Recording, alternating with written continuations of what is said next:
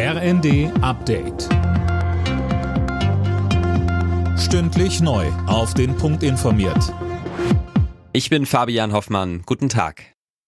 Die Bundesregierung hat Entlastungen für Gas- und Fernwärmekunden auf den Weg gebracht. Laut Regierungskreisen hat das Wirtschaftsministerium einen entsprechenden Gesetzentwurf vorgelegt, über den kommende Woche im Kabinett abgestimmt werden soll. Mehr von Dirk Justes. Demnach will der Bund für Dezember einmalig die Abschlagszahlungen übernehmen. Das hatte die von der Bundesregierung eingesetzte Expertenkommission vorgeschlagen.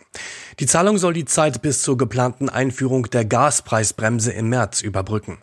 Nach Ansicht der Union reicht das nicht. Sie fordert eine Preisbremse schon ab Januar. Aber für deren Unterstützung benötigen die Energieversorger wegen der Umstellung von IT-Systemen mehrere Monate Zeit.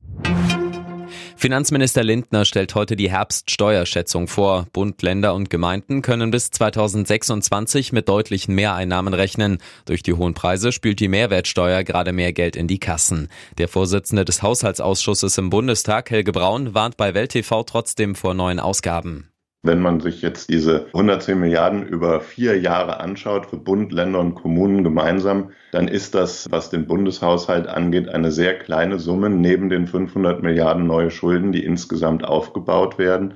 Die schlechte Nachricht ist ja auch, dass die Steuerschätzung davon ausgeht, dass die deutsche Wirtschaft im nächsten Jahr schrumpft.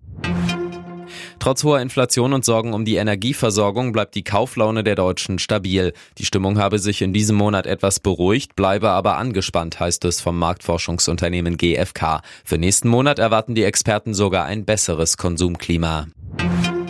Das Braunkehlchen ist zum Vogel des Jahres 2023 gewählt worden. Der seltene Singvogel setzte sich mit mehr als 58.000 Stimmen gegen Feldsperling, Neuntöter, Trauer, Schnepper und Teichhuhn durch, heißt es vom Naturschutzbund Deutschland.